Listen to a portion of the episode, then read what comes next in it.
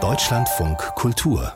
Lesart es war eine umstrittene Entscheidung, über die viel diskutiert worden war. Die in Israel geborene palästinensische Schriftstellerin Adania Schibli sollte während der Frankfurter Buchmesse mit dem Literaturpreis des Vereins Litprom ausgezeichnet werden für ihren Roman Eine Nebensache. Aber die Verleihung wurde vor dem Hintergrund der Hamas-Attentate verschoben. Eine heftige Debatte entbrannte und Adania Schibli hat seitdem nur ein Interview in der Zeitung gegeben. Deshalb kann man gespannt sein, wie sie sich sich gestern bei einer Veranstaltung des European Center for Constitutional and Human Rights in Berlin geäußert hat. Mit auf dem Podium war auch die äthiopische Autorin Masa Mengiste und der Rechtsanwalt Wolfgang Kalek. Und meine Kollegin hier aus der Lesart Stefanie von Oppen war bei der Diskussion. Nach dieser ganzen Vorgeschichte könnte ich mir vorstellen, war doch bestimmt ganz gutes Interesse da. Waren da viele Leute? Tatsächlich war es wirklich mehr als voll. Also ich kam etwas zu spät, weil ich dummerweise mit dem Fahrrad gefahren bin und irgendwie schieben musste bei dieser Eiseskälte. Und ich kam da rein und war wirklich doch überrascht, wie voll es überhaupt war. Also das, das komplette Foyer war schon voller Menschen, die da saßen und irgendwie zuhörten über äh, irgendwelche Lautsprecher. Dazwischen gab es noch einen Raum, da konnte man auf Video dieser Veranstaltung folgen. Und der Saal als solcher, der auch schon relativ groß war, war absolut voll. Auf den Treppen saßen Leute. Also das war wirklich beeindruckend, wie viele Menschen Interesse an dieser Veranstaltung hatten. Es waren viele junge Leute dabei. Man sah auch das eine oder andere Palästinensertuch. Ähm, also also sie hat eine große Fangemeinde inzwischen, die Adania Schiebli, muss ich sagen. Und wie haben Sie sie selbst so erlebt, die Autorin? Also sie war sehr gelöst. Äh, sie hat äh, unheimlich oft gelacht und sehr, sehr locker und sehr fröhlich agiert. Äh, sie wurde natürlich auch angesprochen auf ihre, ja, ihre Kalamitäten in, in Deutschland bezüglich äh, ihres Buches und dieses Preises.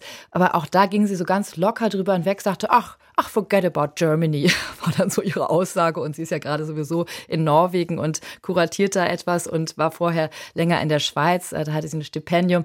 Und äh, also irgendwie hatte sie zumindest ganz oft, also in dieser Situation hatte man den Eindruck, sie ähm, ist wirklich sehr entspannt inzwischen und hat sich auch ein bisschen arrangiert mit der Situation, beziehungsweise sieht das mit einem gewissen Humor, wobei mir ihre ähm, Lektorin äh, Beatrice Fassbender hinterher schon erzählt hat, dass es für Adania Schiebli tatsächlich auch ein großer Affront gewesen ist, diese ganze Geschichte. Also sie wollte mitnichten diesen Preis nicht auf der Buchmesse entgegennehmen, was man sozusagen ja erzählt hatte, sondern sie hatte äh, sich eigentlich wirklich darüber geärgert, äh, dass man äh, diese, diese Geschichte verschoben hat und ähm, sie hätte auch keine Angst gehabt, da auf ein Podium zu gehen. Und hat sie denn auch noch mal was über ihr Buch, äh, eine Nebensache gesagt oder wurde da überhaupt auf dem Podium drüber diskutiert? Also das Buch stand ja im Mittelpunkt also der Name der Veranstaltung war eigentlich auch eine Nebensache, beziehungsweise a minor thing. Ähm, und äh, tatsächlich äh, hat, haben die erst so ein bisschen über eben ihre allgemeine Situation gesprochen, dabei aber nichts Persönliches, also nicht Gaza, nicht ähm, Krieg oder so, sondern eher ähm, ein bisschen allgemeiner über die Menschen also genau, ach so, genau, Wolfgang Kalek muss ich sagen, der erwähnte tatsächlich, dass im Moment ja nun ausgerechnet is, die israelische Regierung vor dem Internationalen Gerichtshof in Den Haag stehe. Ähm, aber ähm, genau, ansonsten hatten sie da erst so ein bisschen geplaudert und dann ging es eben um dieses Buch. Äh, da wurde sie auch gefragt, äh, was sie dazu gebracht hätte, dieses Buch zu schreiben. Und sie hat auch eine längere Lesung gemacht auf Arabisch, die dann übersetzt wurde von einer Schauspielerin. Genau, und vielleicht hören wir ganz kurz, was sie Wolfgang Kalek geantwortet hat, als er eben nach ihrer Motivation für dieses Buch ähm, fragte. For me it was how to find a literature for those für mich äh, war es die Frage, wie ich eine Literatur für die schaffe, die die Verletzung der Sprache erlebt haben. Ich, die Sprache liebe, bin besonders sensibilisiert für eben diese Verletzung von Sprache und ich frage mich, ob die Menschen, die das erleben, sich je selbst artikulieren können. Und das ist genau der wichtigste Grund für dieses Buch. Da gibt es diese beiden Charaktere. Da ist der eine, der sich sehr klar artikuliert und die andere, die immer wieder stolpert, ja auf der Suche nach Worten fast in eine Falle gerät. Dazu muss ich jetzt noch ergänzen, vielleicht, äh, weil nicht alle dieses Buch kennen. Es geht tatsächlich um, äh, dieses Buch verfällt in zwei Teile und da geht es um eine ähm, historische Geschichte, die 49 geschehen ist, als eine äh, Gruppe von äh, ja, Soldaten, Militärs in der Negev-Wüste an der Grenze zu Ägypten waren und dort ähm, ein, ja, ein paar Beduinen, ein, ein, eine Gruppe von Beduinen erschossen haben und ein junges Beduinenmädchen äh, erst vergewaltigt und dann erschossen haben. Und dieser Geschichte geht dann im zweiten Teil des Buches eine junge Palästinenserin nach und die dann eben entsprechend über ihre eigen, ihre eigene Identität dabei auch reflektiert. Es war ja gestern noch eine Autorin auf dem Podium, die äthiopische Schriftstellerin Masa Mengiste. Welche Rolle hat die denn in dieser ganzen Diskussion gespielt? Ja, Masa Mengiste hat äh, selbst ein Buch geschrieben, in dem es um die Kolonialgeschichte Äthiopiens geht, also der Schattenkönig. Und auch in diesem Buch geht es natürlich sehr viel um Gewalt und es stehen auch die Frauen im Mittelpunkt. Und es war tatsächlich sehr schön, wie die beiden dann ins Gespräch gekommen sind. Also im Prinzip sind sie dann aber wirklich ganz und gar bei der Literatur geblieben, haben über die Kraft der, der, der Literatur, über die Möglichkeiten von Literatur, das Schweigen zu brechen gesprochen, wie Literatur Menschen eine Stimme gehen kann, geben kann und wie eben Geschichten in die Welt gebracht werden.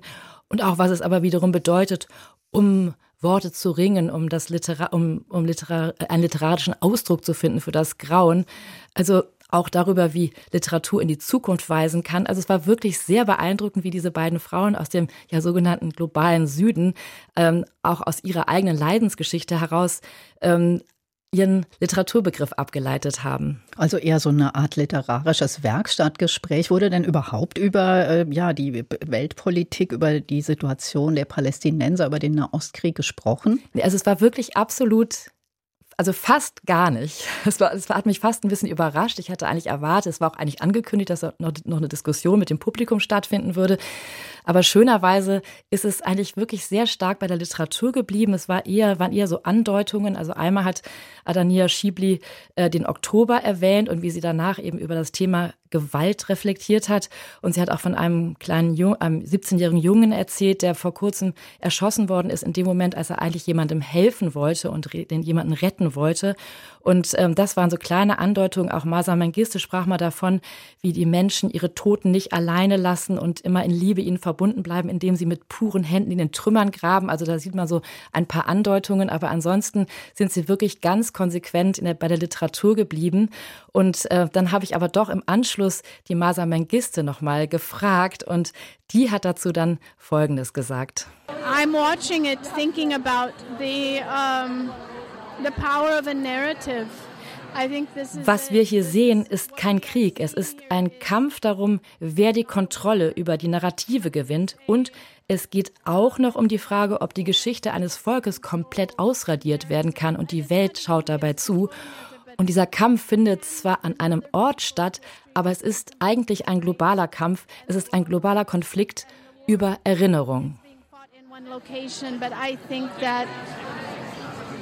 the battle is really a global thing. It's a global conflict for memory.